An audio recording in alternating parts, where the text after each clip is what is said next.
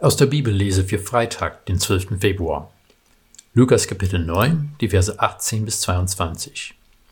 Und es geschah, Jesus betete für sich allein, und die Jünger waren bei ihm. Da fragte er sie, Für wen halten mich die Leute?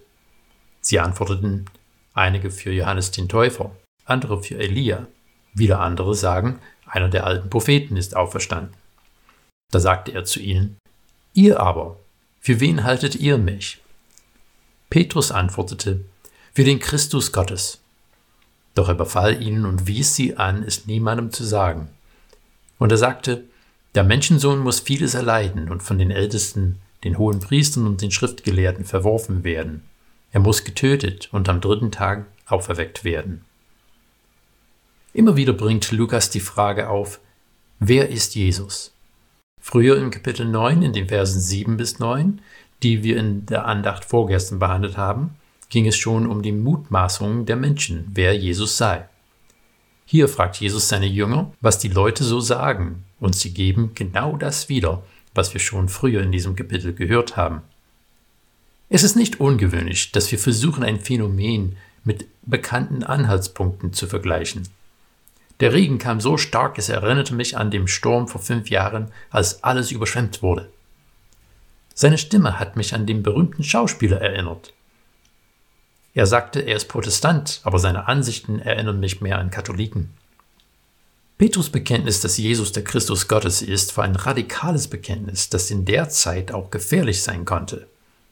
Die Jünger haben auch Jesu Handeln und Lehre erlebt, und sie konnten ihm mit den Ankündigungen der alten Propheten in Verbindung bringen.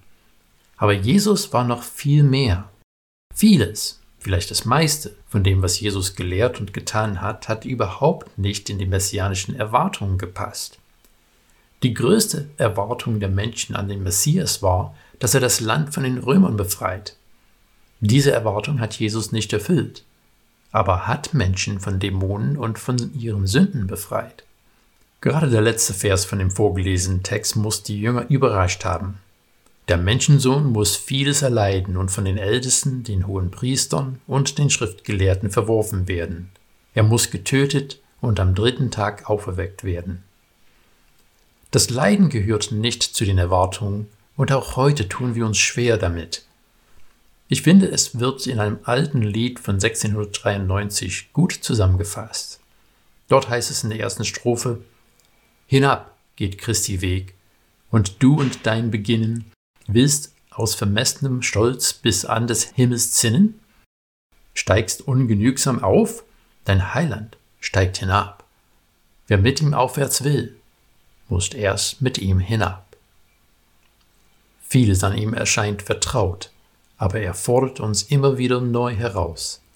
Sind wir auch bereit, die Treue zu ihm zu halten, wenn der Weg hinabgeht?